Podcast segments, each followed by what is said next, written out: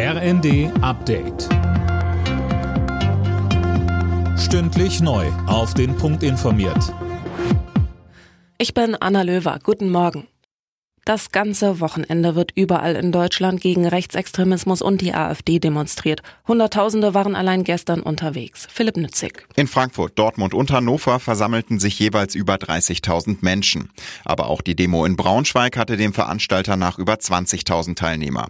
In Erfurt versammelten sich 9.000 Menschen unter dem Motto Wir haben keinen Bock auf Höcke. CDU-Chef Merz schrieb bei X, die Proteste gegen rechts seien sehr ermutigend. Auch heute werden wieder Zehntausende in mehreren Städten erwartet. Unter anderem sind Proteste in Berlin, Köln und München angemeldet.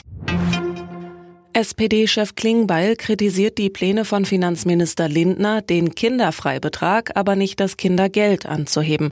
In der Bild am Sonntag sagte er, es sei ungerecht. Eine solche Erhöhung entlaste nur die Familien mit einem hohen Einkommen.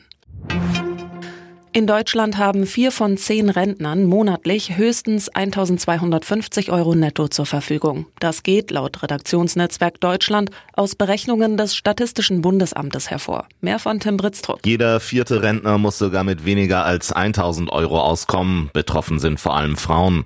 Linken Politiker Barth spricht von einem Armutszeugnis für unser Land. Rentner seien die Hauptverlierer der Inflation. Er fordert eine einmalige zusätzliche Rentenerhöhung um 10 Prozent. Im Schnitt lag die Rente im Jahr 2022 bei Männern bei 1.728 Euro, Frauen bekamen durchschnittlich 1.316 Euro.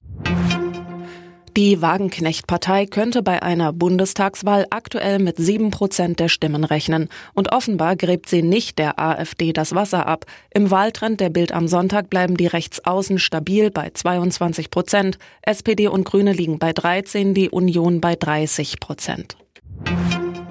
In der Fußball-Bundesliga gab es folgende Ergebnisse. Freiburg, Hoffenheim 3 zu 2, Leipzig, Leverkusen 2 zu 3, Köln, Dortmund 0 zu 4, Bochum, Stuttgart 1 zu 0, Heidenheim, Wolfsburg 1 zu 1 und Darmstadt, Frankfurt 2 zu 2.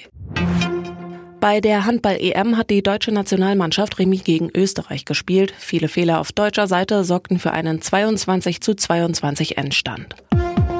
Alle Nachrichten auf rnd.de